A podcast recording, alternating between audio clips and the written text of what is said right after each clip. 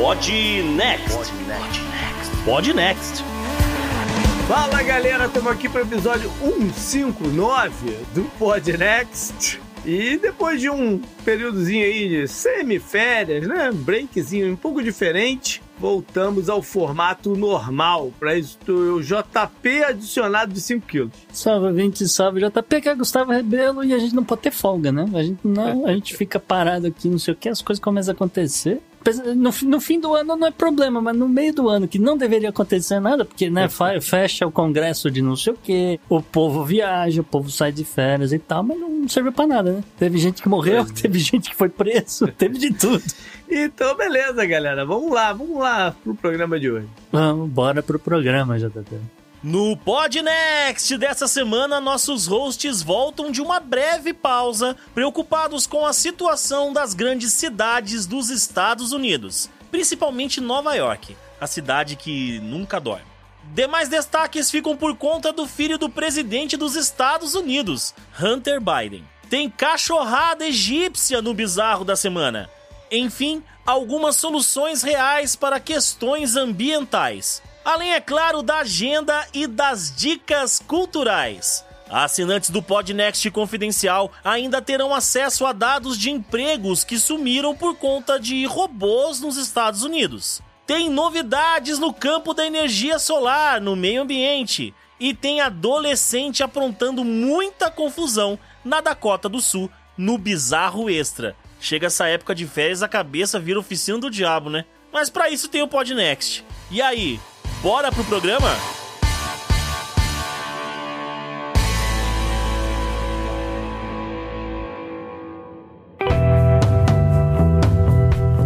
Assunto quente da semana. A gente começa então falando de um desenrolar, um grande follow-up.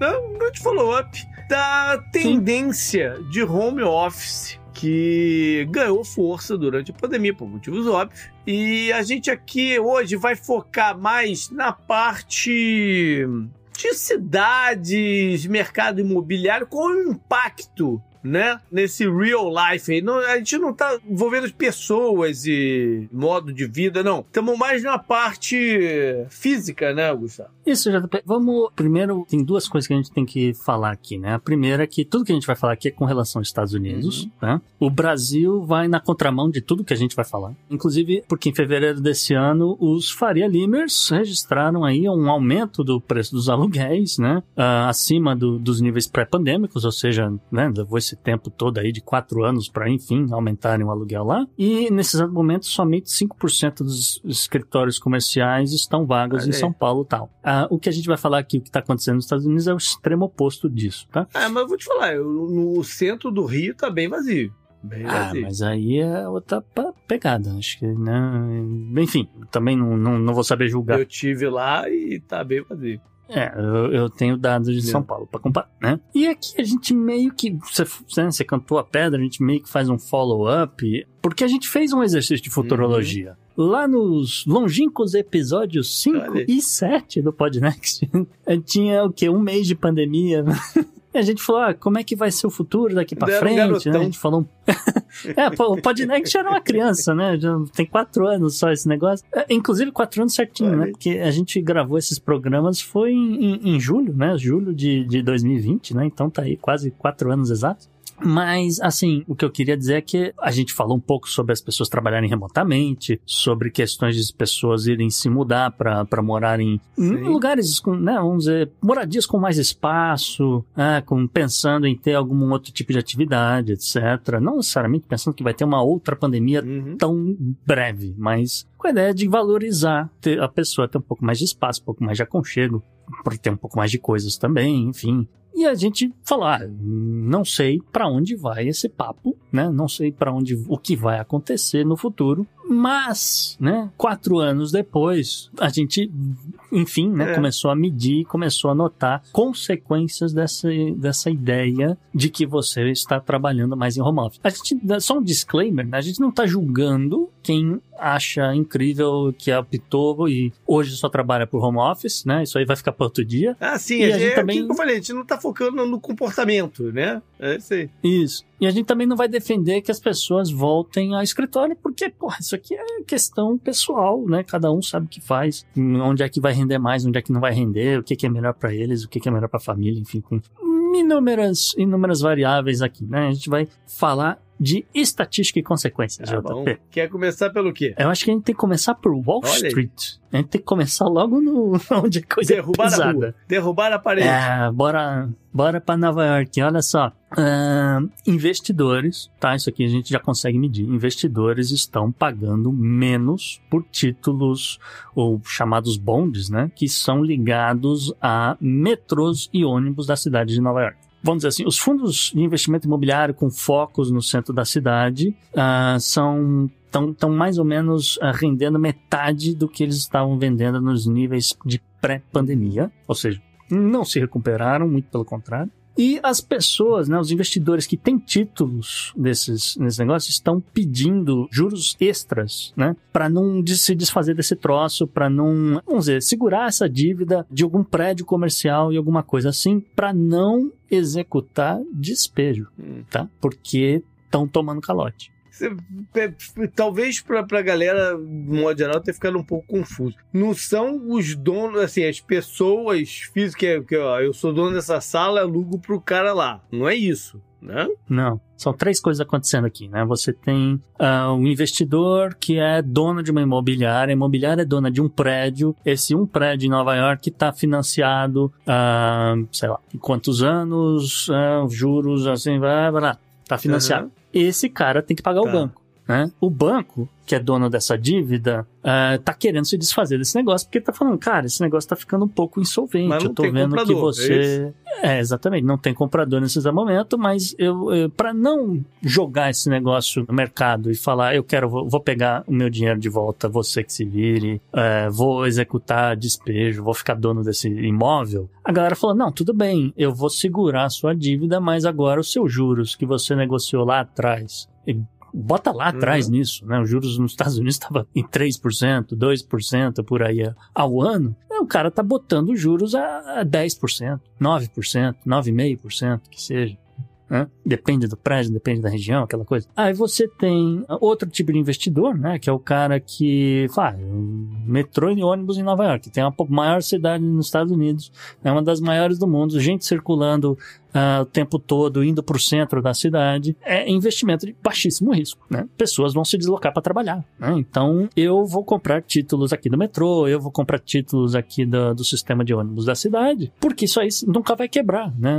Cidade, as pessoas vão sempre se lo- locomover e tal. Aham. E a galera falou: não, esses títulos não estão valendo esse tanto que já valeu, porque, é, é, sabe, não tá dando dinheiro. Aham. Tem menos gente circulando, por incrível que pareça, né? Que é o, o grande ponto aqui desse negócio. Então, é, é, esse é o primeiro, esse é o, os, as primeiras medições que indicam que, olha, esse, tem, tem- coisas estão acontecendo no centro de Nova York, Manhattan especificamente, tal, é, essas regiões onde tem os, os, os, os- onde saem, né, os, os grandes negócios, né, onde sai é, literalmente Wall Uhum. Street, né, onde está a bolsa de valores e tal. Olha só, os chamados títulos lastreados em hipoteca comercial estão sofrendo aí há mais de um ano, né, a galera que é dona desse negócio, com medo de que os proprietários de- desses grandes parques empresariais, os, os, os arranha-céus, as, as propriedades que estão com o escritório apliquem um calote e, e isso né, gere uma onda, um tsunami de calotes. E esse estresse do mercado se aprofundou após o colapso do Silicon Valley Bank. Uhum. Porque o que, que acontece? Você tem o banco, banco, um banco regional, um banco relativamente grande, que tinha lá seus investimentos em imóveis. Não eram imóveis em, especificamente em Nova York, mas em outras cidades.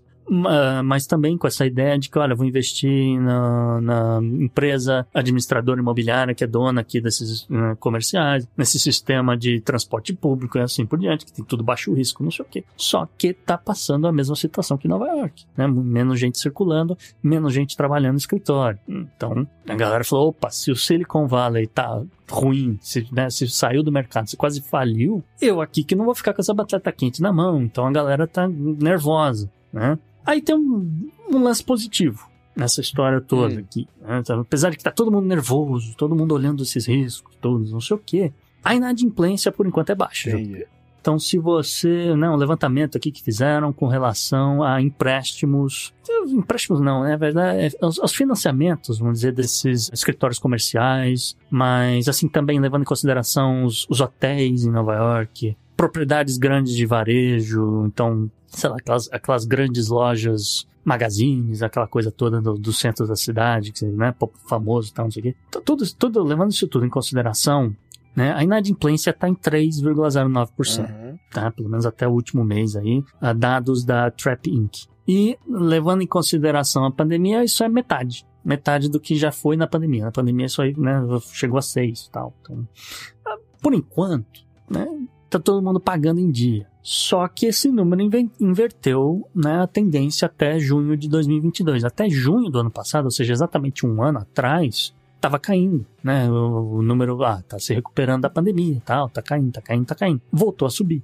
Né? Então fica meio aqui assim no ar se isso daí não pode voltar pro nível da pandemia. Uhum. Ou pior ainda, né? Aquela coisa. Uh, nas áreas centrais, né, a gente falou de São Paulo, né, São Paulo tem lá seus 5% de, de escritórios vagos. Em Nova York, nesse exato momento, o número é de 18% aproximadamente tá? E isso já levando em consideração que tá, esse número já tem aí uns, uns seis meses, tá? Que é desde 2022, que não baixa nem sobe esse 18%. Uhum. E ah, em contrapartida, né, de novo, levando em consideração aquela coisa de junho de 2022 como referência, até junho de 2022, esse número era de tipo 13,8. É, né? Então, teve aí um, tem uma subida aí de, de 5%, então, né, a galera já começa a coçar a cabeça, fica nervoso. Aí eu coloquei aqui um, um, um gráfico, já JP, que é assim, para ter um snapshot, uhum. né, disso aqui que a gente está falando, né? Então, um gráfico da Castle Systems, né? Se você olhar, ele separou cinco grandes cidades dos Estados Unidos, né? Houston, Chicago, Nova York, Los Angeles e São Francisco. Okay. São, né, grandes cidades. Se você olhar até fevereiro de 2020, a ocupação deles está ali no 98% para mais. Né?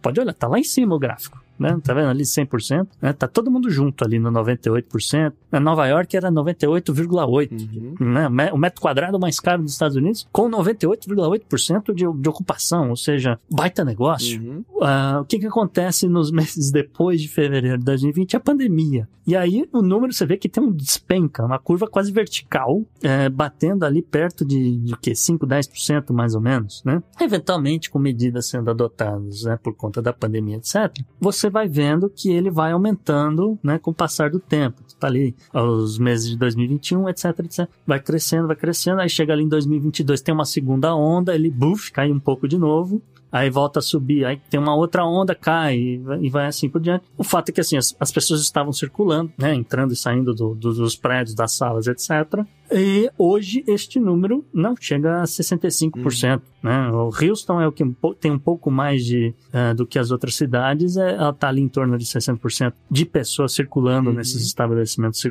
e ocupando, né, eventualmente ocupando esses estabelecimentos comerciais, tá certo? Aí a gente começa a olhar o porquê, algum do, dos motivos das pessoas né, terem parado de, de frequentar tanto os centros das cidades, além do mais óbvio, né? Tipo, ah, eu quero mais conforto, eu consigo fazer a mesma coisa trabalhando de casa, assim por diante. A gente até brincou no outro dia sobre se mudar para Lombardia, lembra? Teve esse lance, né? Teve esse lance da, da moça lá que foi pro, pra, pra, saiu da Califórnia para ir pra Itália. Para os assinantes do Polinex Confidencial, é. né? é bom que se diga. Mas assim, um dos, dos motivos que os caras apontam tem a ver com as taxas de juros dos Estados Unidos hoje. Já mencionei isso aqui um pouquinho antes, né?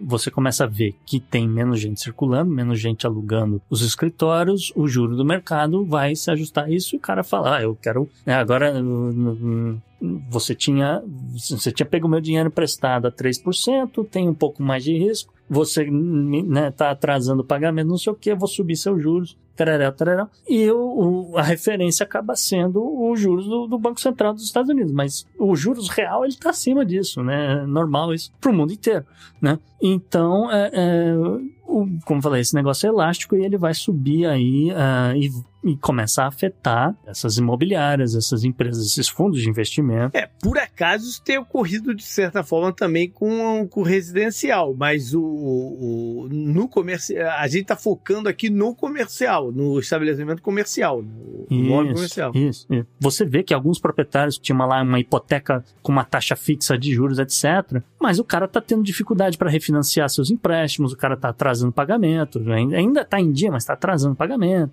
Né? As taxas mais altas agora do mercado começam a vencer nos próximos anos, etc. Então é um problema você que tá com essa batata quente uhum. na mão. O mercado começa a ficar nervoso, né? E aí a gente começa a entrar no lado mais negativo aqui dessa história para desespero né, dessa gente, mas o preço, isso aqui é importante, o preço dos aluguéis na maioria dos centros das cidades está começando a cair está começando a cair porque você tem uma oferta muito maior do que a demanda. Né? E nos Estados Unidos isso só aconteceu uma vez desde a Grande Depressão, que foi em 2008. Uhum. E agora estão aí registrando aí a segunda vez que está caindo o preço de um, de aluguel do escritório no centro de Manhattan. E essa é uma, essa é uma crise de valor que é, é pontual, pontual não, que é conjuntural, né? Que é, é, é, do segmento, não é igual 2018, 2008 que foi, foi tudo, né? Aqui não, Sim. aqui ela é segmentada. Sim, sim. É, tanto que a venda de casas está relativamente Continua, alta por enquanto. É, não, não teve. Caiu, mas não, não nessa proporção aqui. Sim, é, são as duas medidas que a gente tem é vendas de casas nos Estados Unidos continuam positivas, né? uhum. né? Tem uma outra estimativa que poderia ser zero ou próxima de zero, mas está tá acima. E a outra é a estimativa de construção de imóveis novos, residenciais, uhum. que continua alta também. Que eles falam, se tivesse uma crise, uma recessão, etc., esse número ia chegar perto de zero e até talvez negativar, né? Mas não é o caso. Pois é, mas é, é diferente você estar tá lá dirigindo o teu carro aqui, passa e olha uma construção de um subdivision novo de, de casas, né? Um complexo de apartamento. Uhum. É diferente de você bater o olho e ver levantar um prédio comercial. Você fica se perguntando, Sim. cara, pra que, que os caras estão fazendo isso? Né? Sim, não, tem um. De novo, eu moro na cidade aqui que de tamanho médio, e os caras estão construindo prédios num, num, lado da cidade que eu fico olhando e fico pensando, cara, pra que tem tanto espaço? Quem que vai querer morar num prédio? Não, mas não é nem morar, irmão. o problema é o comercial que eu tô falando. Por que estão construindo esse, esse prédio comercial aqui? tem comercial ali na, na é. mesma área, tem comercial, mas eu fico olhando que já tem placa, é. tá colocando a venda o apartamento, né? O comercial é tá parado. Parte disso é que quando o cara faz o financiamento com o banco né, para construção, uhum. o empreendimento, ele tem uma data para entrega. É, essa data é extensa. O cara pode brincar aí sim. de quando é que vai começar ou não a obra. Mas tem uma hora que ele tem que começar. Não, então sim, ele tem que devolver o dinheiro. E eu não sei não, se nesse caso ele tem que começar a pagar. o dinheiro. Uhum. Né? Ah, sinceramente, eu não sei se é o momento até de entrar nesse negócio, mas, mas de novo, os caras estão. Pois é, mas os caras já entraram lá atrás, isso que eu quero dizer. Já entraram lá é atrás, exato. Eles, então... eles entraram lá atrás. E aí o banco já tá brigando agora. Ok, vai construir ou vai fazer o quê? Né? É, vai pular fora, toma seu dinheiro de volta, vou fazer outra coisa, sei lá, né? Mas enfim, a galera tá. É, pois é, mas aí tem gente que não. Eu peguei o dinheiro pra isso, vou fazer. Galera tá metendo louco, né? Vamos dizer assim. Uh, mas uh, uh, o, que, o que é importante notar, né, por exemplo, né, nessa ideia de que ah, os, os escritórios estão se mudando para outros lugares, então, pelo menos a subsidiária da Pacific Investment Management, da Brookfield Asset Management, essas duas deram calote de 2 bilhões de dólares em títulos que estavam lastreados em hipotecas comerciais relacionadas a esses, esses escritórios, essas torres uhum. uh, em diversos lugares. Então, Nova York, São Francisco, Los Angeles, entre outras cidades. Estou falando aqui de duas empresas, dois fundos de investimento, mas estou falando de 2 bilhões uhum. de dólares. Imagina, então, o resto. Se somar o resto, se todo mundo começasse a ir por aí. Né? Preços das ações das cinco maiores fundos de investimento imobiliário dos Estados Unidos, né, que concentram nesses investimentos da maioria dos escritórios no centro da cidade de Nova York. Ações dessa galera caíram 63% uhum. até agora, né, até junho. Em média, ou seja, tem fundo que caiu muito mais do que isso, e em comparativo com 2019, que de novo, né, antes da pandemia. E aí tem uma outra coisa que é um, um levantamento de um sujeito chamado Stefan Neuvenberg, Ele que é professor economista da Columbia e da New York University. e ele tem um apelido, ele tem um apelido no mínimo curioso, JBQ. Ele é chamado de profeta da ruína urbana. Porque ele publicou um trabalho um tanto quanto controverso em 2022, no qual ele falava: olha, hum, os centros urbanos não vão aguentar o impacto de pessoas trabalhando de casa. Ó, e vou falar um negócio. Geralmente, quando o cara ganha esse apelido aí de profeta de alguma coisa, é que os outros estão dizendo ah, esse cara é um exagerado, né? Esse cara é um. né, um, é um, cata, um tem um espírito catastrófico, né? Tem, tem muito disso, realmente, você tem razão. Mas é, esse cara, esse cara que tá monitorando esse troço, tá, tá como é que fala, double É. down, né, no- na tese dele, ele, segundo ele, né, o valor desses imóveis comerciais dessas grandes cidades nos Estados Unidos é 38% menor do que antes da pandemia. Uhum. Ou seja, não se recuperou, muito pelo contrário, piorou. E nas contas que esse cara fez, isso equivale a meio trilhão de dólares. De valor de É mercado, dinheiro. você tá dizendo agora, né? De Que é um valor de pouquinho mercado. diferente. Cara, isso aqui é um pepino. Isso aqui é um É pepino muito dinheiro. Porque tem boa parte disso aqui serve de garantia para as outras coisas, né? Exatamente. E, E aí, e, e- não é nada, não é nada, foi o, o princípio da crise de 2008 foi a crise de, de, de garantias no setor residencial, né? Era um número muito maior do que esse aqui, provavelmente, muito Uhum. maior que esse aqui. Mas de qualquer Ah, sim, jeito porque é, é o país é, é inteiro. É, afetava o país inteiro. Isso aqui é específico de cidades grandes. É, então, ela, ela, ela não afeta os Estados Unidos né, como, como ah, afetou em 2008. Porque, pô, tinha problema na Flórida até É. o Alasca. Al- Alguns estados mais, alguns estados menos, mas todos, em geral, tinham, né? Todo mundo teve acesso a um crédito muito fácil. Aqui a gente tá falando de prédio comercial. Prédio comercial só vai ter em cidade grande. E aí é um pepino para essas cidades, para esses centros urbanos, né? E a gente tem aqui alguma, algumas ideias de alguns impactos, né, que isso vai causar nesses centros urbanos, né? E obviamente que essa fuga de investimento, essa perda de valor, ela não é uma notícia boa. Não é uma notícia boa para as cidades e para as pessoas que moram próximas a essas cidades, ah, ou, ou mesmo, né, nos arredores ali, no, é, vamos dizer, não, é- não necessariamente subúrbio. Subúrbio, é, eles consideram que você tem que, que, que andar aí pelo menos uns 30 quilômetros, vamos dizer assim,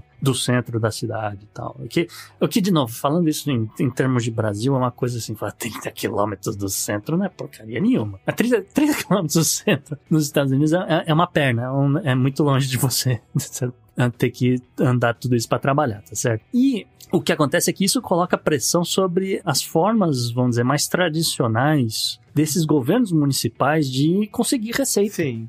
Né? o que é um, um, é um troço que às vezes está um pouco fora da realidade das pessoas, elas não fazem exatamente noção de como é que esse negócio funciona, tá? É o IPTU, o famoso IPTU. Não, é- em parte é IPTU, mas em parte também é ICMS, é, vamos dizer assim. É, porque você está arrecadando impostos sobre a propriedade, é obviamente, né? Os, o PT IPTU, obviamente, né? do- Dos prédios, etc. Mas você tem também impostos sobre os salários, salários das pessoas que estão trabalhando no limite ali da cidade. Você tem ah, tarifas de deslocamento, né? Então, né? Gasolina, aquela coisa. Ah, essa sim. É. Das pessoas que estão entrando nesses escritórios, Percentual de movimentação de transporte público. Né? Isso, transporte público também, pedágios, né? No caso de Chicago, tem pedágio para todo lado. Ah, né? Orlando Ah, menos até do que que Chicago, O sinceramente. que é a cidade? Orlando tem é muito- bastante. Não, Orlando tem bastante, mas assim, eu falando sério, de Chicago era uma É. perna. Todo lugar tem um, tem um pedágio, você nem percebe o tanto que você tá pagando. E assim, a expectativa, em teoria, se nada acontecer, é que essas cidades comecem a adotar cada vez mais políticas austeras de administração. Uhum. Algumas coisas já estão sendo feitas. Política austera de- geralmente se traduz para diminuir a qualidade do serviço. Né? Ah, sim. Não, e, e pioras de milhares de, de formas diferentes, né? Do que já não é Pois muito é. bom, né? Do que já, já, enfim, mas a, gente chega lá porque a gente já tá vendo algumas coisas acontecerem, tá? Então, por exemplo, ah, impostos ah, sobre a propriedade de escritórios comerciais, né? A galera estima que isso mais ou menos represente 10% do total das, das receitas dessas, dessas grandes Uhum. cidades, tá? Um cálculo feito aí pela Green Street, que é uma empresa justamente que faz análise imobiliária, tá? Sabendo que pode cair essa receita, então, por exemplo, Los Angeles, Los Angeles esse ano passou a cobrar um novo imposto sobre as vendas de casas acima de 5 milhões de dólares. Um adicional extra se você for comprar uma casa de 5 milhões de dólares em LA. Celebridades piram. É. e as novas celebridades, né, a galera que está começando a entrar nesse rol aí também. A São Francisco estimou aí uma queda de arrecadação da coisa do tipo 500 milhões a 1 bilhão até 2028 uhum. Por conta dessa fuga de pessoas trabalhando em escritórios, vamos dizer assim. Nova York já tá já vai para um outro caminho. E aqui a gente vê austeridade mesmo, tá? Então, por exemplo, bibliotecas de Nova York uh, devem fechar um dia a mais por semana. Olha o que eu falando, ou eu falando diminuição da qualidade de serviço. É, então, sei lá, se, era, uh, se funcionava, sei lá, seis dias por semana, vai, vai passar para cinco. Se era cinco dias, vai passar para quatro. E assim por diante, porque não vai ter dinheiro para pagar uhum. funcionário. Eles projetam, a cidade projeta, né, um déficit aí de 7 bilhões de dólares até 2027 particularmente com essa, essa coisa do, do funcionário público da cidade. Mas é incrível como quase todo lugar do mundo, a primeira área a sofrer é a cultura. Ah, é sim, incrível é. isso. Não, é terrível. É, é, incrível e é, é terrível ao mesmo tempo, né? Porque, ah, onde é que você pode cortar? Não, vou cortar o salário do, do político, eu vou cortar o. Não, eu vou cortar a mordomia, eu vou cortar o auxílio paletó. Não, eu vou cortar o funcionamento da biblioteca.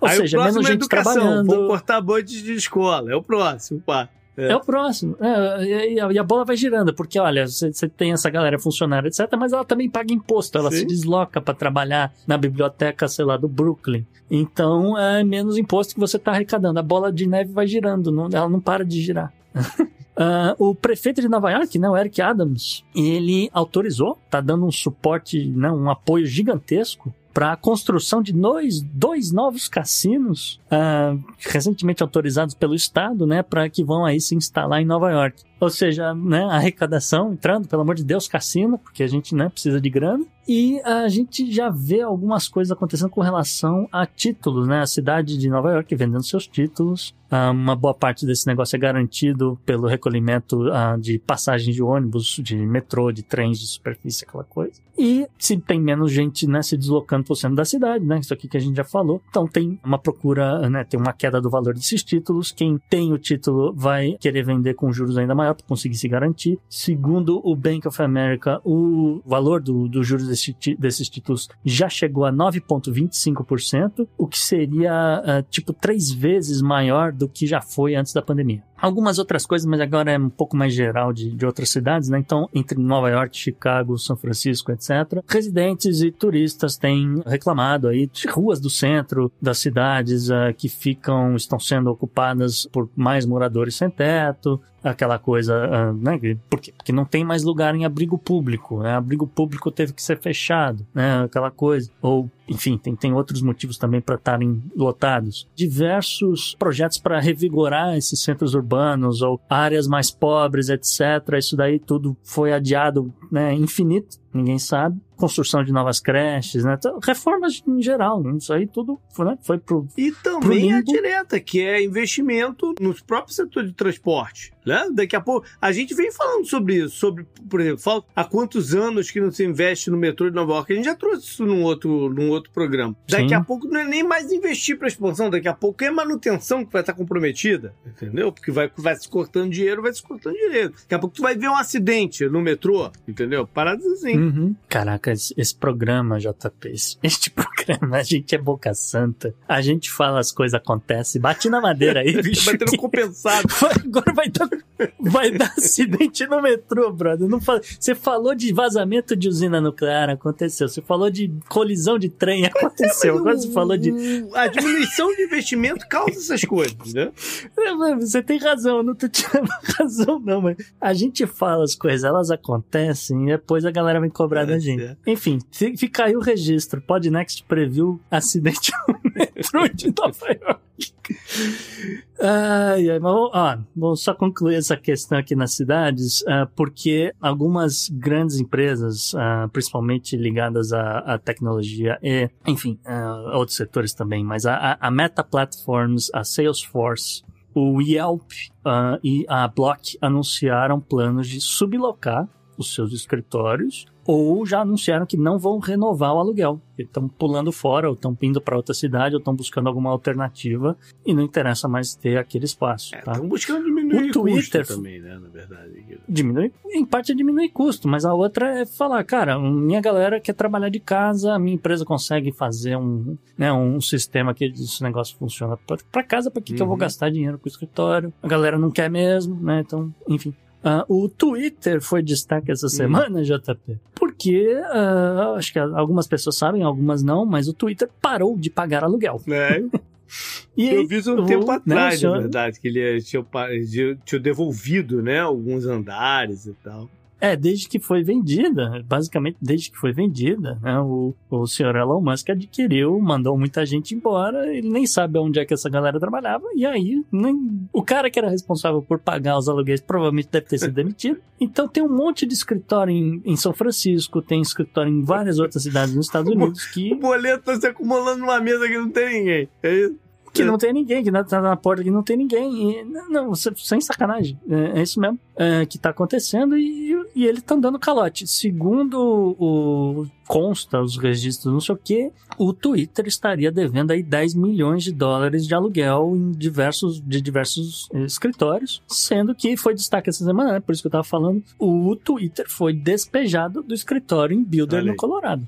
Com ordem judicial, né? O, a imobiliária entrou com falou, ah, Twitter não me pagou, eu quero meu escritório de volta para poder alugar para outra pessoa. Essa é uma área nobre de Denver, né? Sim. Essa daí. É uma área nobre de Denver. Sim. né? Eu passei por lá no começo do ano. É uma área nobre lá. Agora, vale Uhum. lembrar também que no caso específico do Twitter, tem um agravante que logo, logo no começo do, da gestão, vamos botar entre aspas aí, do Elon Musk, ele obrigou que a galera voltasse a trabalhar no escritório presencial. Ele acabou com o home office. Lembra disso? Sim, E ao mesmo Sim, tempo ele sim, tá pagando é, o aluguel. Daqui a pouco não vai. O, cara vai trabalhar na, na calçada, né? É, em é, ó, vamos lá. Você tem razão que na gestão dele falou: não, eu quero. Funcionário meu vai trabalhar no escritório, funcionário meu não vai trabalhar de casa. Ok. Então, quem não quiser trabalhar no escritório vai pedir demissão. Foi meio que essa jogada dele. Ah, e, e algumas, algumas pessoas de algumas áreas, né, Builder Colorado, estavam completamente abandonadas. Então, é, é, foi até uma, uma das coisas que, que saiu no. Quando saiu a notícia, falou: olha, provavelmente não tem ninguém. Só deve ter umas mesas, uma papelada acumulada, não deve ter computador, não deve ter mais nada lá dentro. É, se tiver mesa, né? Ah, e a galera falou: ah, tem que tomar de volta, porque eu quero alugar pra outra pessoa, porque né, eu- eu preciso Hum. pagar meu, meu, meu financiamento, né? Aquela coisa. Então eu, eu entendo o lado da imobiliária e, e tá aí, não, como, de novo, o Twitter diminuiu o número de funcionários e tava lá com o escritório sobrando, deu calote. Precisava disso? Não sei.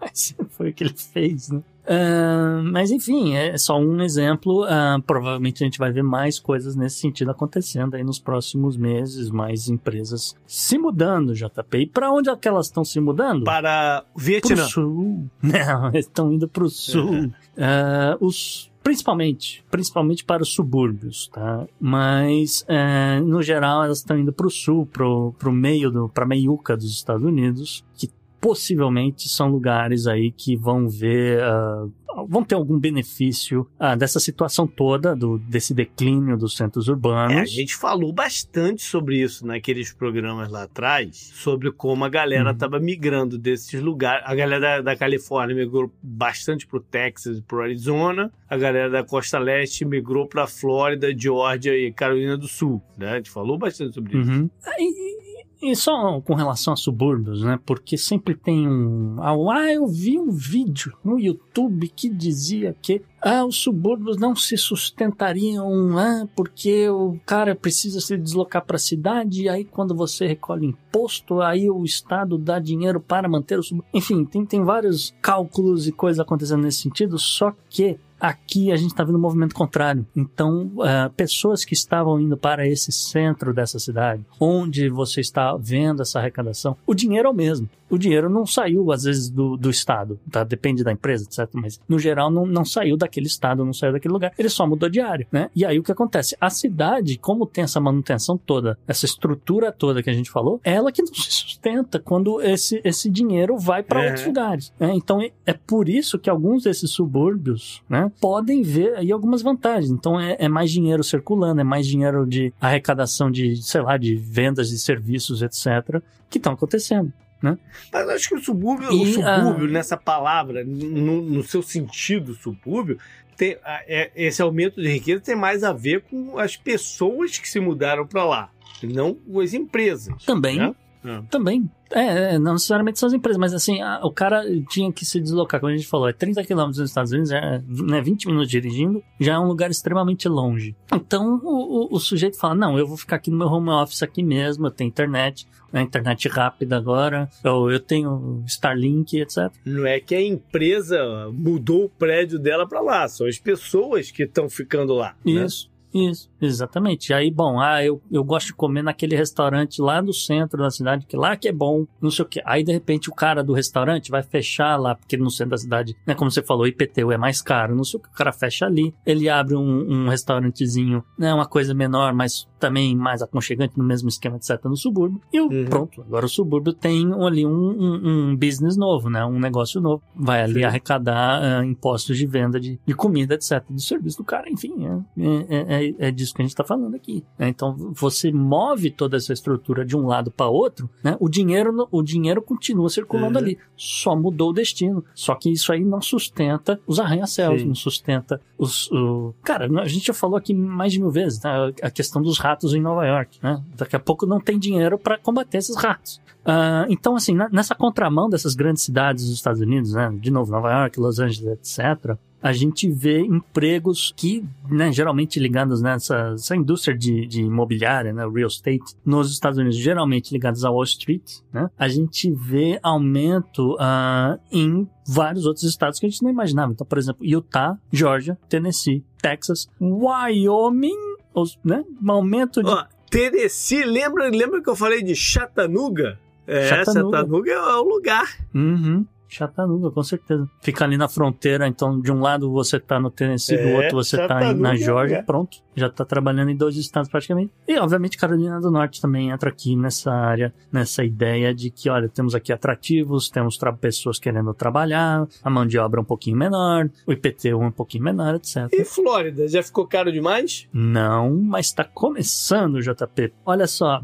primeiro que diversos fundos de investimento estão se mudando para Flórida. Uhum. né? Então, o, o Citadel, Citadel é um fundo grande, vira e mexe vê propaganda, pelo menos no meio oeste, vi, tinha muita propaganda desses caras na, na- quando tinha jogo da, da Uhum. NFL. né? O- A sua aposentadoria garantida com Citadel, blá blá blá blá blá. Porque era um, é, um, é um fundo que é, é grande, localizado em Chicago e fechou escritório em Chicago. Agora eles estão em Miami. A Elliott Management saiu fora de Nova York e mudou a sede para West Palm Beach. A BlackRock, que talvez seja o maior fundo de investimento do mundo, abriu um segundo escritório. Ela tem ainda um escritório em Nova York, mas ela agora está operando de West aí. Palm Beach desde janeiro de 2023. Eu suspeito que pode ser permanente. E isso mudaria muita coisa, porque é, a gente está falando do maior fundo do planeta. A gente não sabe quanto do- da dívida dos Estados Unidos esses caras têm. Mas é curioso, é curioso que seja específico esse segmento dos fundos, né? É curioso. Isso, e isso me cheira, me cheira a que eles acham que é mais fácil fazer sacanagem na Flórida do que nesses outros lugares. Ah, com certeza é, mas é,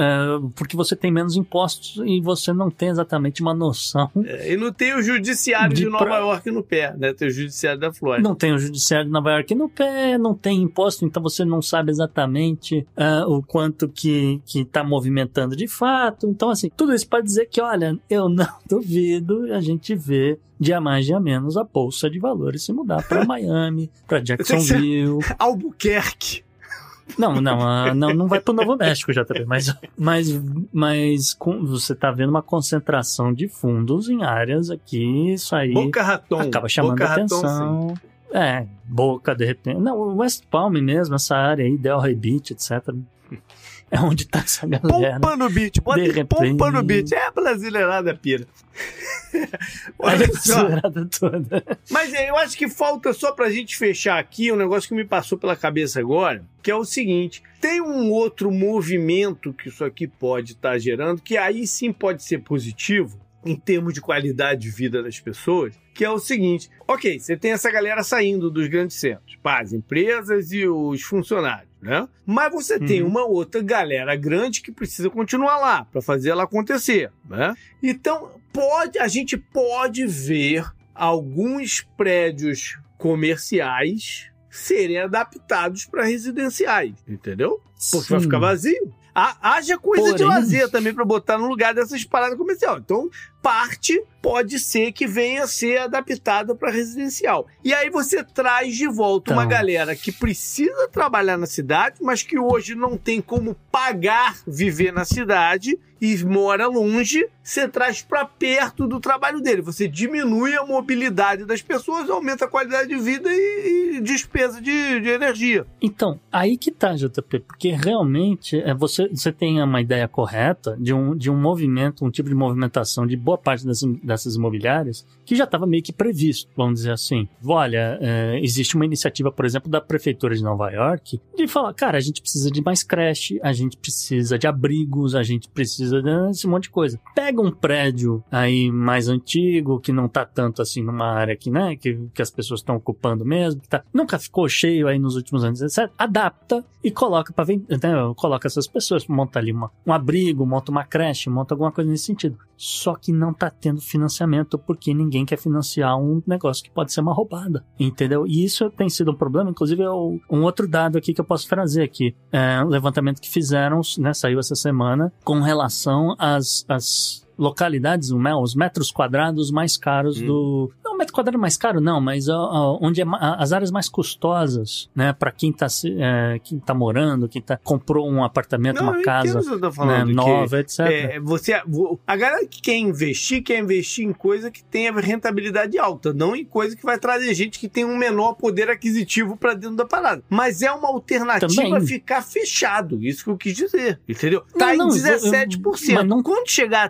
35%, os caras vão ter que fazer alguma coisa, entendeu? Sim, mas a questão é que ninguém quer financiar esse negócio já hoje. Então, mas não, não vai financiar até quando tiver perdendo dinheiro demais. Ou então, ou então a gente vai ver Talvez. é, paradas, cenas de Rio e São Paulo, prédios sendo invadidos lá, se ficar tudo vazio. Eu acho que é o que vai acontecer, sim. Se ficar no 35% Eu- eu- vazio, entendeu? Eu, eu acredito que a gente pode ver esse negócio sim. É, uma coisa que inclusive já aconteceu em Detroit. É, mas assim, o que eu ia levantar é que se você olhar as, as cidades que mais. é, é, como é que era? Era o. As cidades onde se ficou mais caro, onde o financiamento é é, tem sido uma procura muito grande, a competitividade muito grande, tem sido valorizado muito rápido, etc, etc. Você tem número um, Miami. Uhum. Nova York é o número 4 nessa lista, por- já foi número um por décadas a E fio. número um com um gap É grande pros outros, né? Até.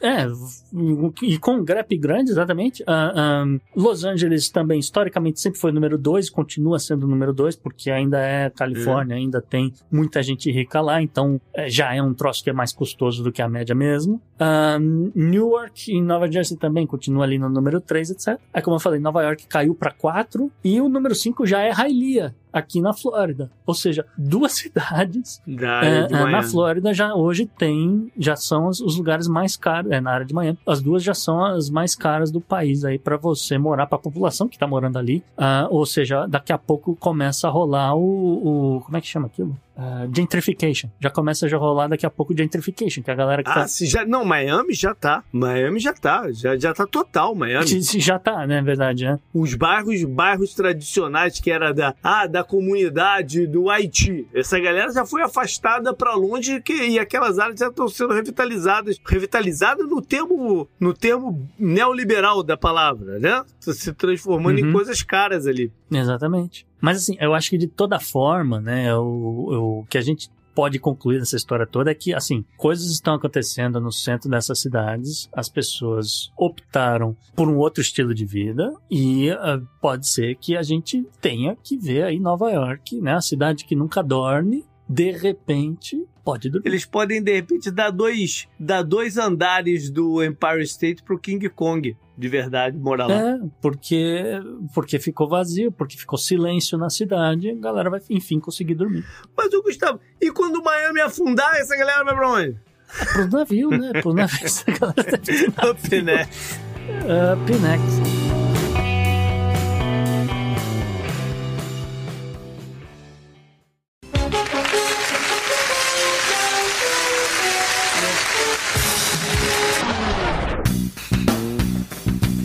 Personagem da semana é o senhor filho do Joe Biden. Robert Hunter Biden, o filho do cara do Salão Oval, JP, 53 anos aí na vida. O garoto já tá, o garoto já tá com 53 anos?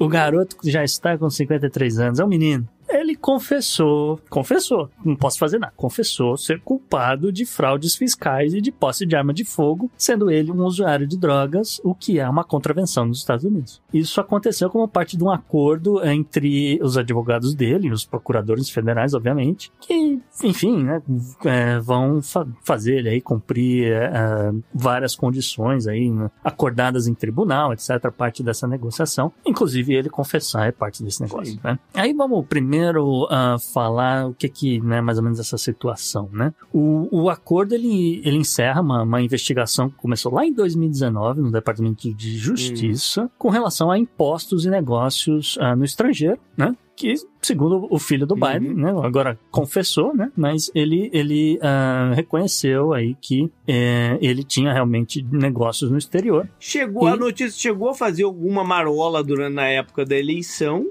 né? Mas se viu Sim. que não era o suficiente para afetar o resultado da eleição. É, é, enfim, é. não vai entrar nessa discussão agora, mas é, é, é, a galera meio que abafou a história do uhum. laptop, que é isso aqui. Né? o laptop mostrava que ele realizava atividades no exterior, etc. Uh, ele teria deixado de declarar um milhão e meio de dólares uh, entre 2017 e 2018. Uh, e enfim, é isso aqui, essa parte da fraude fiscal uhum. que ele confessou que era culpado. Uh, já com relação a, a, a, questão da arma, né? O, o, o, Hunter admitiu, né, que olha, eu, eu luto contra um vício desde a morte do, do meu irmão, né, o Bo Biden, né, que faleceu em 2015, e, e que né, é bom que se diga porque uh, vira e mexe Joe Biden disse que ele morreu em batalha, mas Joe Biden morreu na verdade num uhum. hospital, né, Walter Reed, na Virgínia. E com tudo isso, ele evita aí um, um, julgamento longo que poderia gerar diversas manchetes que iam encher o saco da Casa Branca, da West Wing, uh, de todo o Partido Democrata. E, enfim, problemas com a justiça né, nessa época do E é mais eficiente também, para a justiça, para tudo mais. Chega um acordo, recupera o, o, dinheiro que é devido e pronto, bola para frente, né? É. Até porque, olha só, essa confissão de culpa pode parecer mais emblemática do que é. Você pode falar assim, sou culpado, fizemos os cálculos errados e pagamos a menos imposto, sou culpado. Isso é diferente, Sim. né? Sou culpado, escondi a parada aqui, botei, não quero pagar. É diferente, né? Ah, tá. Sim, sim, tem razão. Sou culpado. Fiz mesmo, daí soneguei mesmo na moral. É, não, não. Aí depois fala, pô, sou culpado, a gente fez contas erradas aqui e pagamos a menos. Não, tudo bem, ok, ok. Well, deixa, eu só, deixa eu só concluir aqui, né? Que ele, ele vai ficar uh, ah, 24 meses em liberdade condicional, uhum. tá? Por conta aí desse, dessas questões fiscais. E ele não vai pra prisão por conta do negócio da posse da arma, uh, uh, ele sendo, né, um, um óbvio, não, confesso, usuário de droga, etc. Não tô fazendo uhum. julgamento do cara, mas é a, um raio da lei, raio da lei diz que, olha, você uh, que tem problema, né, uma adicção desse tipo, etc., você não pode ter arma. No caso aqui... É, mas, mas, como é que funciona isso? Você, você é internado pra, né, pra, pra alguma uhum. recuperação lá, aí batem na tua porta e perguntam, você tem alguma arma aí? Ou você tem que voluntariamente não. entregar a tua arma? Voluntariamente. Você teria que voluntariamente entregar, vender a arma, se desfazer, você pode vender, tem, tem, mas você não poderia ter. Mas aí é um sistema muito fodido, né? Porque você, você não sabe. Você tem que saber identificar onde é estão as armas. Esse é o princípio do, dessa regulamentação de armas. Você tem que saber identificar. Então, você não tem a menor ideia que o cara tem uma arma, né? Então, mas aí é que. Aí, então, mas a gente chega lá, mas uh, o, o lance é que uh, o, supostamente, se você tem uma arma, ela, você comprou uma arma registrada. Se você comprou uma arma uh, no mercado paralelo que não está sob no, com seu nome no registro, e você é um usuário de droga, e você foi pego, e os caras testam, e aí mostra que você é usuário, que você tem uma arma que não é registrada, aí você tá falando de um cara que vai pegar Uhum. 10 anos de prisão. Só, só por É. causa disso.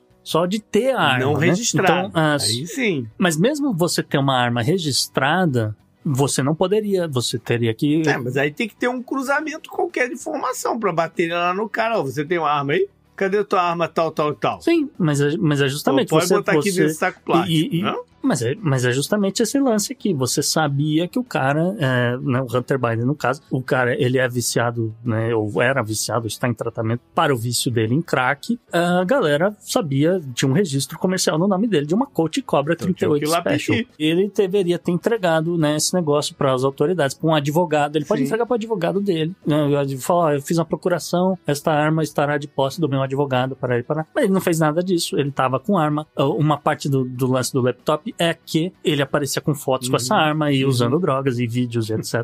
De coisas nesse sentido. E, enfim, é, o cara escapou, ah, vamos dizer É a assim. vers- versão nude das armas.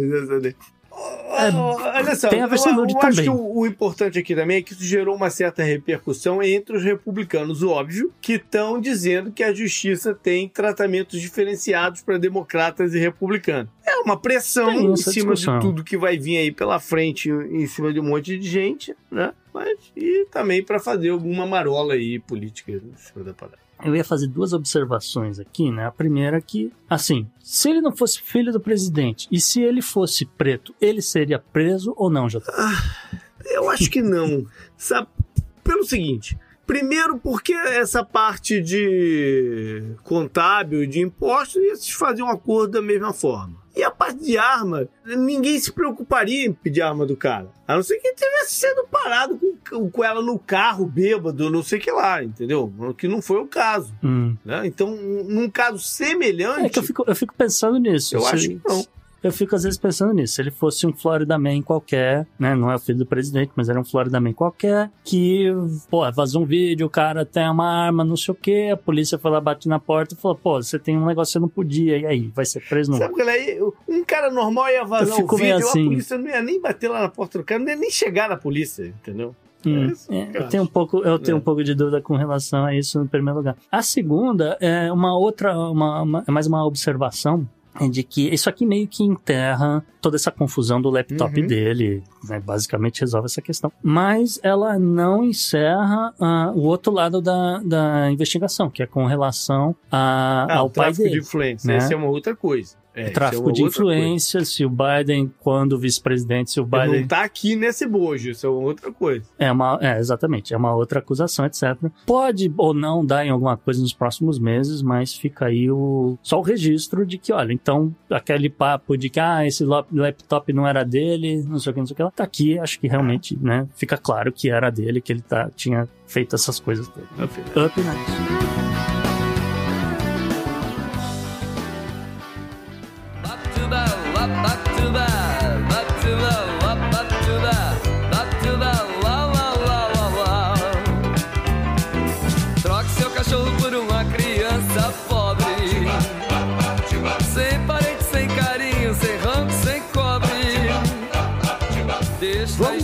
Bizarro e notícia pra né, Egito. Vamos pro Egito, JP, porque assim, é, o Egito é um lugar que não tem Ah, problema, sim, né? Não, não tem nada acontecendo, né? É um, é um país pacífico, é um país que não falta comida, tá todo mundo ganhando bem, tá todo mundo feliz, né? Então, as autoridades egípcias não têm muito o que fazer, então resolveram aprovar uma lei nova. Uma lei ah, que proíbe raças específicas de cães. É, a nova lei, né, chamada de regulamenta, re- o regulamento da posse de animais e cães perigosos, ah, foi apresentado no dia 29 de maio, já foi votado, foi aprovado, e ah, despertou uma certa preocupação com os donos de cães defensores dos direitos animais do país, né? A lei, ela fornece aí uma, uma lista de raças de cães que são consideradas perigosas e inadequadas para, vamos dizer, você ter, ter como pet, assim, né? E, obviamente, sem ter uma inspeção de segurança completa, etc, etc. Então, alguns nomes dessas raças ah, perigosas incluem, por exemplo, o Husky e o Pastor Alemão. O Husky é perigoso? É, então, calma, segura esse pensamento.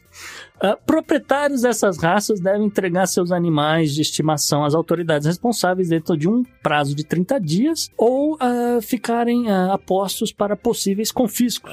Tá? A lei ah, oficialmente permite aí a posse de 10 raças de cães ah, sem qualquer tipo de inspeção. Então, ah, Cocker Spaniel, Labrador, Poodle, ou Malinois, Pomerânia, Jack Russell Terrier, Pastor Branco, Cachorro Maltês e a Samoyeda, que eu não faço ideia da cara desse cachorro, mas infelizmente tá, tá aqui na lista, Ah, ao mesmo tempo que ela impõe regulamentações extremamente rigorosas sobre raças como Pitbull, Rottweiler, Pastor Alemão, Boxer, o Husky, né, Uhum. que a gente já citou, Ah, o Pastor Branco, o Touro ah, Mastiff, ah, Doberman, Ma Malamute do Alasca, o Dog Alemão, o Pastor Akita, o Alabai, ah, que também é chamado de Pastor da Asa Central, o Dog Argentino, o Cane Corso e Tosa. Mas tá bom, mas o que, que é essa inspeção?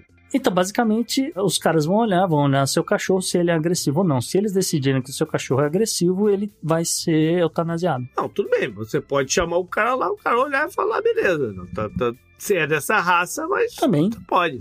Ele é gente boa. Só que o que acontece é que com essa regulamentação, se você for dono de um desses animais que eles consideram mais perigosos, você tem que fazer o registro. Esse registro vai custar 50 mil libras egípcias, o que dá mais ou menos 7.500 reais Eita, aí é, aí é salgado, para cada animal. Para cada é animal. salgado. É, porque a ideia dos caras é realmente é, é, eliminar esses cachorros do país. Ou seja, você tem dois cachorros em casa, passou a lei e você já tá 15 mil mais pobre, é isso? Você vai ter que ir lá fazer o negócio. Isso. Caraca, aí é salgado. Desde se, se não for um dos, desses Sim. 10 que não precisa de registro. Então, ah, se, se você tiver dois labradores, dois poodle, né, tá de boa. Se você tiver um poodle e um Rottweiler, você já tá enrolado. E você falar que é mestiço, que é, que é vira-lata? Ah, então. A lei não. Isso que eu ia chegar lá. A lei não diz nada sobre o chamado vira-lata caramelo.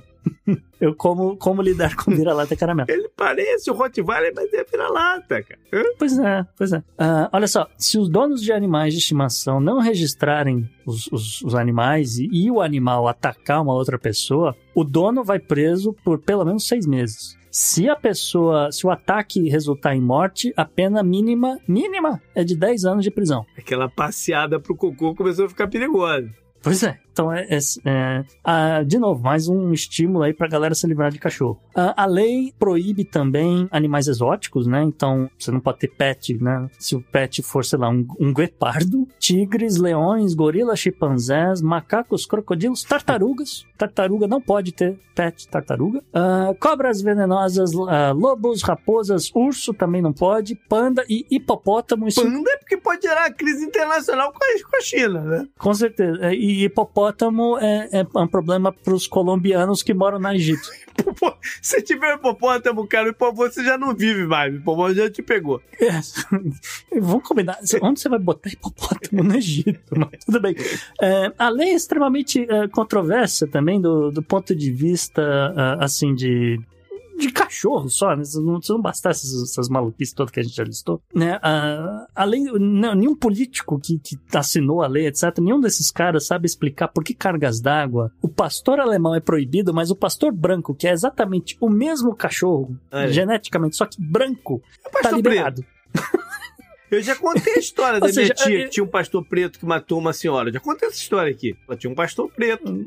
Ele, ele não tá, não tá nem nenhuma nem outra, tá, tá num limbo aí. Uhum. E o Chihuahua, Gustavo? E o Chihuahua? Porque o Chihuahua é extremamente perigoso. O Chihuahua é um cachorro que pode te pegar na rua a qualquer momento. Ah, o Chihuahua não tá na lista dos 10 raças que pode ter sem inspeção, então eu acho que precisa registrar. E nem na outra. Então o Chihuahua também é um caso sério aí. Não, é que, é que o lance é, olha, essas aqui são as 10 que pode. Se não tá, na- não é nenhuma dessas 10 que pode, você já é Ah, obrigado a tá, registrar, tá, tá. entendeu? Pensei que era uma que tinham duas listas aí e você tinha um, um limbo aí. Não, não, não, é é uma lista dos que podem, e se não, ele, ele dá exemplos, Ah, né? Ele dá entendi. exemplos. Olha, se você tem um pitbull, se você tem um negócio, né? Você encaminha pra, né? Pelo amor de Deus, faça alguma coisa. Agora, se você não tem, é, você tem uma outra raça aqui na lista, você também, que não, que não é a aprovada, você tem que registrar também. Eu não sei como é que funciona no Egito, mas se fosse no Brasil ou nos Estados Unidos, eu diria que isso tem cara de lei que não vai pegar.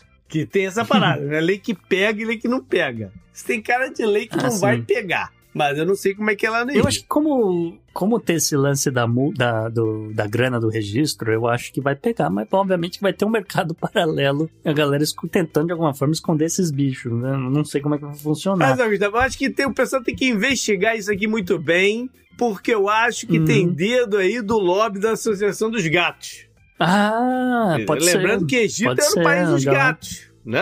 Era o país dos Era o gatos, país né? dos gatos. Gatos eram sagrados. Tem dedo aqui da, da- do, do sindicato dos gatos. Apesar de que proibiram os gatos grandes, né? Que você não pode ter um tigre nem leão de pet. Sim, mas o, o, o gato, o gato, o gato, gato, o gato, o gato doméstico. É, da, da- do sindicato dele. Mas assim, eu ia fazer uma observação rápida com relação. Olha, eu, eu entendo a importância de você ah, ter um pouco de controle com relação a alguns, né, algumas dessas raças aqui que realmente podem ou não ser mais agressivas, pode realmente causar um incidente, etc. Até porque minha filha quase foi vítima de um pitbull não tem muito tempo. Ah, ela tinha 4 anos de idade, tá? E ela foi atacada um pitbull e deu sorte que caiu a bicicleta, cobriu ela e o bicho não Uhum. chegou nela, mas ela foi atacada, foi. E aí, enfim, o, o Pitbull se encontrou mais cedo com São Francisco, porque já era reincidente. Mas aí, a, E a lei da Flórida a, a diz questão que- é que tem, que tem que haver regulamentações de como você Sim. lida com ele. Você tem que estar preso, tem que estar com focinheira na rua, essas Uhum. coisas. né? Exatamente, e ela tava andando no- no- na calçada e o, o bicho tava sem coleira no quintal e avançou nela, mas ah, ah,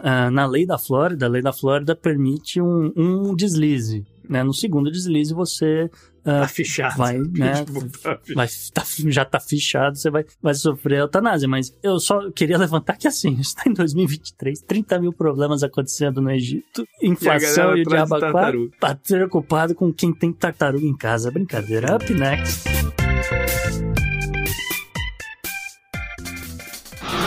Pela união dos seus poderes, eu sou o Capitão Planeta!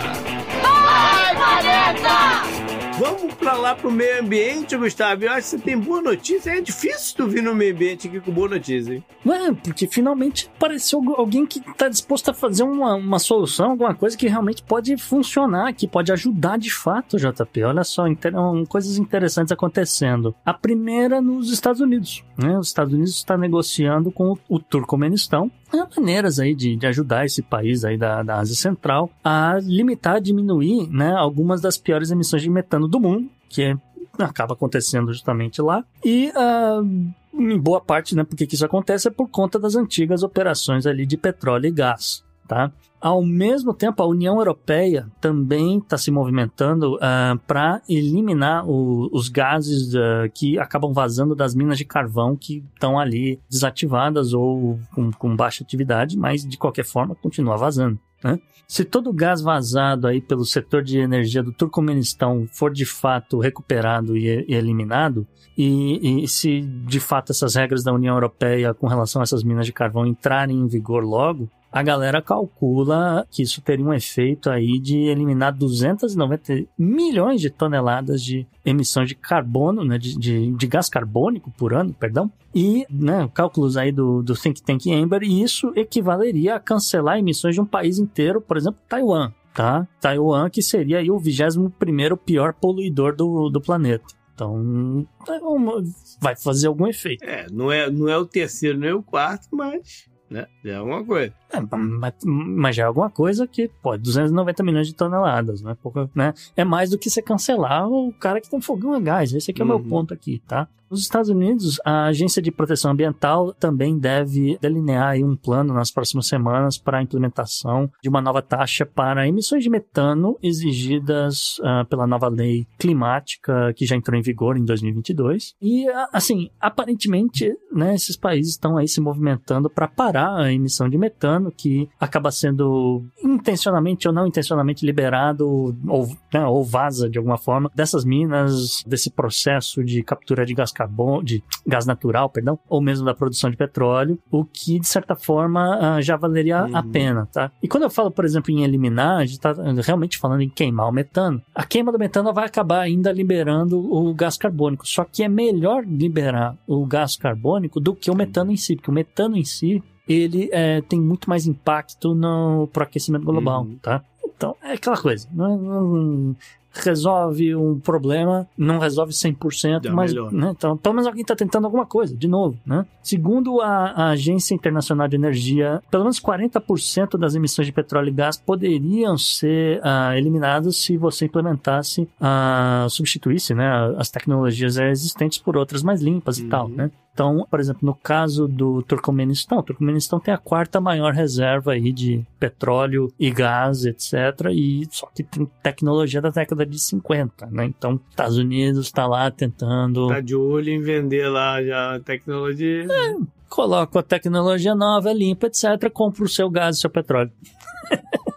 Tem esse lado, claro. Na Europa, as minas de carvão já meio que controlam uma parte né, do, desse dessa metano que acaba sendo expelido das suas minas, mas muitas vezes eles não conseguem eliminar ou processar totalmente, ou mesmo que você poderia realmente vender esse metano para alguma coisa, para alguma indústria garrafa? que pode transformar esse tro... É, você consegue transformar isso em plástico. Cara, metano é uma coisa extremamente útil para a indústria, entendeu? Isso aí já é sabido lá pela, pela Alemanha, lá do, do década de 30, entendeu? Década de 20. isso- Não, sim, mas você o quê? Você canaliza o gás? Eu não entendi a forma de, de vender isso. Sim, é, é- igual é, vo- você canaliza esse negócio e, e enche, por exemplo, um caminhão pipa, né, adaptado para transportar esse gás e leva esse negócio para uma outra indústria que pode, por exemplo, fabricar Uhum. plástico, entendeu? Ou, ou praticamente o que você quiser. É, não vou explicar química Uhum. agora também, mas enfim, é, é, é extremamente útil, tá? Você faz, você pega, você pode fazer fertilizante. Você pode fazer bomba Uhum. também, mas. Vou é, falar em bomba. E o peido da vaca entra aqui também, não? Cara, não nessa lista, porque, de novo, entra na outra lista de que eu chamo de, cara, isso aqui não vai me adiantar pra muita coisa. Mas se você, vocês querem dizer que vocês se importam com o meio ambiente, então vocês estão fazendo isso. Então, por exemplo, a Irlanda, né, o parlamento irlandês anunciou que quer eliminar 200 mil vacas do rebanho, porque ele acha que eliminando 200 mil vacas, você vai eliminar aí essa flatulência toda, e é isso que vai resolver o problema de emissão de gás do país. Aí em 2030 tu cumpriu tua meta. Eliminou as vacas, cumpriu a meta em 2030. É isso? É, é isso. E aí eles vão comprar, é, né, vão comprar equivalente, né, 200 mil vacas do Brasil, que não tem nada a ver com isso, ou do, da Austrália, ou de algum outro lugar, que continua, ah, eu também bati minha meta aqui, mas eu tenho um rebanho gigantesco, toma aqui 200 mil vacas novas, ou o que quer que seja, manda carne lá pros caras. Mesma situação, por exemplo, na, na Holanda, que quer transformar diversas fazendas em área de para preservação, etc., que também não, é, é engraçado. Você elimina um problema É. e cria outro. Né? Eu, eu- eu não vejo solução. Mas aqui eu tô vendo alguma coisa. Alguma coisa que realmente parece que vai funcionar. Que olha, você vai, você captura de um lado, substitui. É um país que não tem tecno, ou não tem a tecnologia, ou não tem o dinheiro para fazer a substituição da tecnologia. Enfim, a solução já existe. Então, né, vamos ajudar os caras, vamos conversar, vamos negociar esse negócio. Não- enfim, para mim faz sentido. Só queria finalizar dizendo que assim, a maioria das 500 liberações globais de metano, né, as mais intensas do mundo, desde 2019, né, que remontam a esse setor de produção de petróleo e gás, elas ocorrem justamente no Turcomenistão, né, e isso é detectado pelo satélite, o Kairos SAS. Tá? Então, é, não é que é pouca Uhum. coisa o que o Turcomenistão está jogando na atmosfera. ali. Up next. Up next.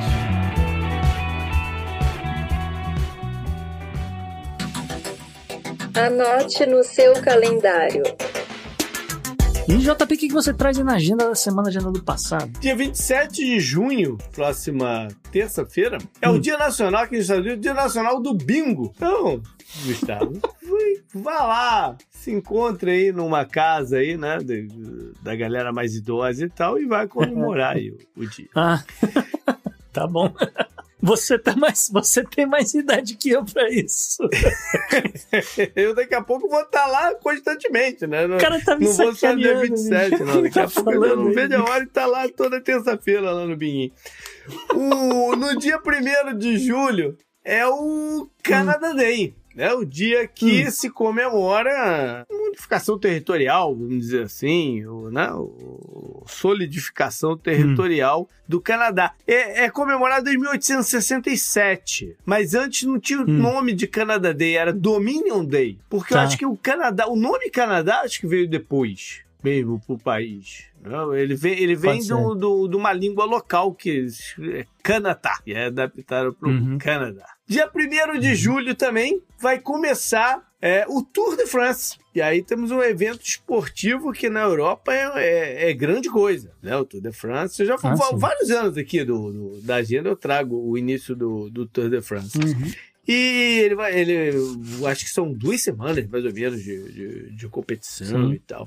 Eu fiz um levantamento aqui interessante pelo seguinte: no, no- bom, no ano passado o vencedor foi o Jonas Vongard, que é da Dinamarca. Ah, Por curiosidade, em 2019, quem ganhou foi um colombiano, o Edgar Bernal. Mas aí me chamou a atenção na lista dos vencedores. Eu fui, fui, fui dar uma descida para ver qual foi a última vez que um americano ganhou. E aí, oficialmente, é 1990. Greg LeMond. Hum. Porque os Tá, anos do Inominável estão só com asterísticozinho. O Lance Armstrong. Ele, foi, ele falar, teve né? seus, seus títulos revogados. Então tem uma parte da lista de vencedores de uns oito anos seguidos que não tem nome nenhum, tem só um asterísticozinho. Porque ele virou o Inominável. Né? é, acontece, né? Pois é. Também por coincidência. E aí eu fui buscar também qual foi a última vez que um francês ganhou o Tour de France. Ah, esse é bom. Né? Afinal de contas, pô, o grande Uhum. orgulho nacional. E vai a 1985. Quem ganhou Ah, o não é Bernard. Renault. Opa, mas o 1985 já bat- mais de 30, já vão- vai bater 40 anos aí. Não, é ok, muito tempo, ok. cara. É, muito tempo. É porque é que na nossa cabeça, a minha, a minha cabeça de velho, da década de 80 foi no outro dia. Né? Mas o, o mas, mas mil, 1985 já vai um bocado de tempo aí pra trás. Não, é que eu, eu imaginava que poderia É? ser muito mais, porque a Itália, Bélgica e uma outra galera que é da galera da bike Pô, mas o, o, ficaram com todos os títulos, entendeu? Aí entrou. O nome é Tour de France, né? Isso, e os caras se orgulham pra Exato. caramba disso aí. Enfim. Não, é, só pra dar um- uma contrapartida, pô, qual foi a última vez que um italiano ganhou a Fórmula 1? Ah, não entendeu? sei também. Né? É. É, faz tempo É, pra não cacete. então é isso que eu tô verdade. querendo. É, entendeu? Ah, o Ricardo Patrese. Lembra do Ricardo Patrese? Ricardo Patrese ganhou algum título? Acho que não. Caraca. Não, sendo a Ferrari, que a Ferrari, pô, é, a É. Ferrari. Como foi a última vez que um italiano ganhou? Caraca, é mesmo. Faz tempo pra cacete. Bom, e temos uma eleição, que é no domingo, dia 25, quando o programa estiver indo pro ar, ou, ou, né? ou logo, logo, logo antes, um pouquinho antes que ele, que ele foi pro ar. É na Guatemala. E são eleições gerais. É presidente, é parlamento, são prefeitos locais, é galera local, é tudo. Vai votar em tudo. Já resolve Hum. tudo de uma vez, tá? O atual é o primeiro. Para presidente, é, esse dia é o primeiro, primeiro turno, tá? Pode ir para segundo turno. O atual presidente, que é o Alejandro Diamante, ele não pode Hum. concorrer. Ele já está no seu segundo mandato e a Constituição não deixa. Então, o seu partido, que é o Vamos, tem um outro candidato. Hum. Mas ele tá mal nas pesquisas. Ele tá mal. Uma parada curiosa é que o cara que estava liderando a pesquisa, ele se chama Pineda, do partido Prosperidade, teve a chapa anulada. Não, não tá mais. Tá. Tá. rejeitada, não pode mais concorrer. E aí abriu espaço, né? Porque isso foi no outro dia. Até, até, tipo, duas semanas atrás, o cara ainda tava nas pesquisas. Então bagunçou o, o- não, a perspectiva aí o- de, de quem vai levar o. o- não, o- a eleição. Tá na frente a senhora. São duas mulheres que estão na frente. A senhora Torres, que é do partido Uni, que é o partido que tem mais cadeiras no Congresso atualmente, tá? Ela é social-democrata. E tá a senhora Rios, que é de um partido de extrema-direita. Vamos ver no que dá aí as eleições da Guatemala. Bora para a agenda histórica. E no dia 26 de junho, eu trouxe dois anos em que a gente viu maiores eh, direitos legais serem conquistados né, pela galera eh, LGBT. No dia nesse dia, em 2013, a- na Suprema Corte Americana, US vs Windsor, que definiu que aquela descrição de que casamento é entre pessoas de sexo oposto caiu, tá? Aham. Mas isso não resolveu em todo o, o problema, porque ainda tinham vários bens rolando. Mas esses bens caem em 26 de junho de 2015, num outro caso da Suprema Corte, que é Obengenfeld versus Rhodes. Ele elimina esses bens estaduais, que começou lá atrás. Em 1971, o primeiro foi no estado de Minnesota. Então ele derruba esses bens e aí passa a ser legal no país inteiro o casamento entre duas pessoas do mesmo sexo. Dia 27 de junho de 1871 foi quando o Japão adotou de vez o iene como moeda. E é curioso, Gustavo, você que gosta bastante da coisa do Japão, de repente o Vitor Honda pode falar sobre isso, porque ele não substitui uma outra moeda, ele substitui um sistema feudal que, que, que a parada era realizada através de cartas não, não, não sei se cartas é a melhor, é a melhor tradução, mas seriam clan notes. Podemos falar cartas? Cartas de crédito?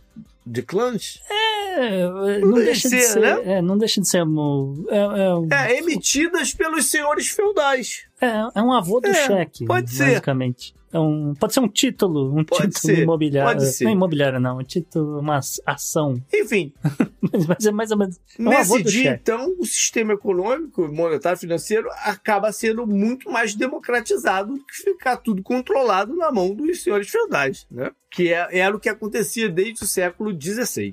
Por fim, junho 28 de 2007. Não é só você, Gustavo, que trouxe hoje boa notícia no meio ambiente. Porque nesse Ah. dia, a águia, que é o símbolo dos Estados Unidos, foi retirada da lista dos animais em extinção Ah, é um marco de ambiental, né? Mas o, o, o que me chama a atenção é o seguinte: isso poderia ser expandido para muitos outros animais. O que falta é vontade, né? O que a gente tem aqui é um animal que é extremamente simbólico, né? Uhum. Que fizeram um esforço para que seja né, preservado, seja seus ambientes lá e tudo mais, condição de vida. Uhum. Poderiam muito bem fazer com tantos outros animais. Né? essa época, 2007, né?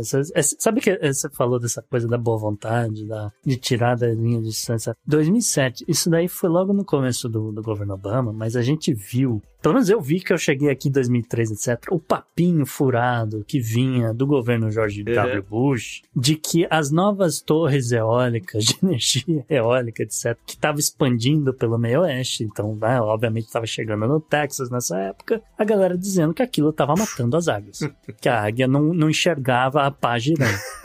Caraca, mas era morte catastrófica até, né? É, e era isso que estava matando as águias, por isso que elas estavam Tá entrando em extinção. E aí você justificava todo o projeto de preservação delas a partir daí. Não teve, não teve nem propaganda da indústria de óleo, não. né?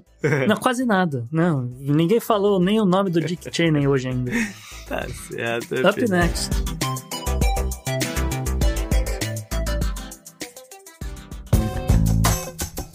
Esse eu recomendo pra você. Vamos lá pra dica da semana. O que, que você tem aí, Gustavo? Eu comecei a assistir, como quem não queria nada, uma série aí na, na hora do almoço. E, cara, é- ela é uma série muito boa. Eu não dava nada, eu não dava nada, mas ela, ela é sensacional. O nome, ela ainda não, não estreou no Brasil, até onde eu sei. Ela deve sair pelo Paramount Plus, porque é uma série da Paramount, mas ela não tá saindo nos Estados Unidos por lá. né? Nos Estados Unidos ela sai por outro canal. É, aliás, é um, é um canal de streaming novo que, aqui nos Estados Unidos, e que os caras botaram todo o dinheiro deles que ele, para fazer um negócio, né, para ter um conteúdo exclusivo deles, etc. Botaram tudo nessa série. E para fazer isso acontecer, eles trouxeram o Ryan Johnson, né, Ryan Johnson que né, indicado ao Oscar, né, por Facas e Segredos, aquela coisa toda. Ah, ele é diretor, escritor. É um seriado que é assim nessa ideia de, de crime, de ficção, ah, de drama. ah, tem um tem um pouco de comédia. e essa, essa série se chama Poker Face. É tá? com a trilha sonora da Lady Gaga? Não, não, é, po é, é poker face no sentido de que as pessoas no dia a dia, elas meio que usam uma máscara, né? Essa poker face. E pode acontecer alguma coisa, elas estão mentindo pra você, você não Uhum. saca que elas estão mentindo pra você. Mas essa pessoa, a detetive protagonista dessa história, é chamada de Charlie Cale, ela tem esse dom de ler a poker face das pessoas e falar: você tá mentindo. Você cometeu um crime aqui, alguma coisa. Então ela, ela começa a história dela é, em Las Vegas, né? Ela se envolve de alguma forma com a máfia de um, de um cassino e ela acaba sacando que os caras tinham cometido ali uns crimes, etc. E aí ela tem que sair voada dessa cidade. E aí o que acontece? Ela vai dirigindo pelos Estados Unidos inteiro, então ela passa por. é, é, então a, a- começa, a, a série começa a ficar extremamente interessante a partir daí, porque ela vai para uns lugares nos Estados Unidos que você não, não tá acostumado a ver. Então, para quem é, para quem tá tanto tempo nos Estados Unidos que pode ter passado por um lugar perto, pode ter passado um estado e visto alguma coisa parecida, você identifica e fala, pô, legal, os caras realmente foram até o tal lugar para fazer a filmagem, né? Então, ela passa pela Louisiana, ela passa pela Flórida, ela passa pelo Wisconsin, ela passa pelo Kansas, ela passa pela Carolina do Norte, assim por diante. Ela vai para vários lugares. Então, tem esse lance da, da cinematografia ser extremamente interessante. A atriz, a Natasha Lyonne, ela tá espetacular nesse papel, porque ela, ela faz essa pessoa que é extremamente estressada por, por conta desse lance dela ler a face das pessoas, saber que elas estão mentindo. Ela é uma pessoa extremamente estressada e desgostosa com a vida, porque ela começa a sacar que todo mundo tem um pouco de hipocrisia dentro. Então ela, ela, ela é um pouco assim, mas ah, é, basicamente toda semana é um mistério novo. E eu comecei a ver como quem não quer nada despretensiosamente na hora do almoço. Eu falei, meu Deus, isso aqui é muito bom. E há quem diga que essa série pode roubar alguns M's da trinca da HBO, cara. A galera acha que tem atuações nesse seriado pra bater de frente com Succession, com Casa do Dragão e com The. Last of Us. Por conta de roteiro, por conta... E é o que eu falei, é, é o nome dela, né? Natasha Lyonne talvez não seja muito conhecido, mas toda semana, vira e mexe, tem um, um nome, um, um convidado, né? Que aparece ali pra ser coadjuvante, etc. E eh, são nomes mais conhecidos. Então você tem Adrian Brody, Uhum. passa por lá, Ron Perlman, ah, Luiz Guzmán, Chloe Sevigny. Então é, é interessante é, o, o que o Ryan Johnson tentou fazer. E eu arrisco dizer que ele vai sapecar algum aí. M aí e desbancar alguém, cara. Então é, eh, procurem aí no, no Paramount Plus ou procurem aí nas internets. ah, Poker Face. Tá certo. Gustavo, deixa eu complementar então a parte de dica. Hum. A galera sabe, né, que eu passei as últimas duas semanas no Brasil, no, no, no Rio. E, cara, eu visitei um lugar lá no Rio de Janeiro que se chama o Real Gabinete Português de Leitura. Hum. E, cara, é, ao mesmo tempo que eu fiquei maravilhado lá no lugar, eu aconselho todo mundo todo mundo que não seja do Rio dá, dá um Google no- na- nas imagens e quem for do Rio ir lá. Dá uma busca aí no- no- nesse nome, Real Gabinete Português de Leitura, porque eu fiquei maravilhado com, com o loca- local, Tá. ao mesmo tempo que eu fiquei extremamente puto. Porque não é possível que só aos 50 anos de idade, sendo que 35 deles eu morei no Rio, eu não tivesse Tá. conhecido esse lugar. Ao- nenhum professor de português, de literatura, o escambau, falou: vem cá, vocês têm que ir no local tal. Porque é inacreditável o lugar. As imagens são inacreditáveis, mas lá dentro é um absurdo. É, um, é, é um, é um, né, um- uma biblioteca que tem um acervo de 350 mil livros, não é pouca coisa. Eu ia perguntar, pô, é livro pra caramba. 350 mil livros, é considerada a biblioteca com maior, maior é, volume de obras da literatura portuguesa fora de Portugal, tá? Tá. E Também também, não é é pouca pouca coisa. E você. não- E não é só enfeite, não é só pra visitação. Eu me informei lá dentro Hum. com as pessoas que trabalham. Vem cá, eu, vem aqui, eu perguntei, vem cá, eu posso pegar um livro aqui e ler? Ela falou, pode. Uhum. Agora tem que ser por agendamento. Você entra no, no site, Ah. você marca quais que você quer ler e marca o horário, a gente separa os livros, coloca sua- numa mesa pra você chegar e ler. Ah, Entendeu? Você não entendi. pode tirar o livro da, da, da biblioteca. porque são coisas muito antigas, são, são tomos muito antigos. Você não pode tirar da biblioteca, mas você tem toda, toda a possibilidade de, de, de ler lá. Entendeu? É no meio, no centro do Rio de Janeiro, cara. E com certeza, com certeza deve ter o quê? Primeiras edições de várias coisas. Tem uma, uma das primeiras edições do, do Lusíadas, estava lá. Tava lá num, num exposta Ah. num, num aquário desse, assim, num negócio de vidro. Entendeu? Tá, tá. tem é, tem várias coisas. Eu não consegui ler muito, porque tem uma corda assim que você não pode encostar nos livros, né? Ah, mas, eu, mas, mas eu consegui ver algumas coisas. Tem uma série lá sobre Napoleão que me interessou pra caceta, entendeu? Mas eram oito patacas de livro, saca? De uma Ah. série sobre Napoleão. Sei lá o que tá escrito ali dentro. Mas entendeu? era não, não ficção do ponto de vista de portugueses, você tá dizendo. É, e nesse caso, sim, desses que eu, que eu, que eu lembro de ter batido o olho lá. Ah, Entendeu? Então, eu aconselho a quem mora no Rio visitar o lugar, se possível frequentar, e quem não for, quem não for do Rio, quando tiver lá por visita, cara, não pode deixar de ir. Eu acho que a gente botou no Instagram as imagens, não foi? É, vamos, vamos colocar. Vamos colocar? Então vai colocar no Instagram, dê uma olhada lá, cara, que, que é um absurdo. Parece que você tá dentro de um filme do Harry Potter. É o, o negócio. Não, é realmente eu vi as imagens, eu concordo com o Harry Potter, mas assim, eu ia dizer que pra- vale a pena pra quem tá pensando, pra quem já é escritor, pra quem tá pensando em escrever esse tipo de coisa. Você vai num lugar desse, você pega um material, você pega um ponto de vista de alguém, de olha, quando Napoleão estava aqui foi assim assado, ou quando o exército de Napoleão chegou aqui, seja melhor, né, colocando assim. É, Cara, você vai encontrar ali um ponto de vista, alguma Sim, coisa que você pode usar ali pra ponto de partida, Com escrever uma certeza. história. Não, um- Um, um amigo meu, um amigo meu disse que ela é quando, quando viu as imagens achou que eu estava em Coimbra, porque ele falou que é muito parecido com a biblioteca da Universidade de Coimbra, até a- a- as imagens lá do local. Uhum. E é, simbolicamente lá no Rio ela fica numa rua chama Rua Luiz de Camões. Então, né? E como é que. é, é, e é fácil chegar lá? Acho que é isso que é importante também dizer pras pessoas, né? é fácil, é bem no centro do Rio, tem metrô bem pertinho. Ah, tem metrô perto. Tá, então tá bom, isso aí já. Legal. Não, não, que, que, que isso é importante também, né? Ah, tem um lugar no centro do Rio. é. Ah, não, é, não, é, é muito fácil acesso. É muito fácil acesso. É inacreditável. É, eu Beleza. continuo dizendo, é inacreditável que eu não, não soubesse da existência desse lugar. Bacana. Bom, galera, foi esse então o programa. Espero que tenham curtido. Voltamos ao formato normal. Então, Mande pra gente seus comentários, sugestões, críticas, o que quiser. Por e-mail pode ser o contato arroba mas via redes sociais estamos aí também. Se for quiser o meu direto do Twitter é o JP underline Miguel, mas também tem o Gustavo, no arroba Gu, underline Rebel. O Podnext você segue no Twitter, no Instagram, no, no Blue Sky, no arroba o Podnext. Só buscando Podnext você encontra a gente. E, enfim, é, é isso, né? Até mais. Valeu, um abraço. Tchau, tchau.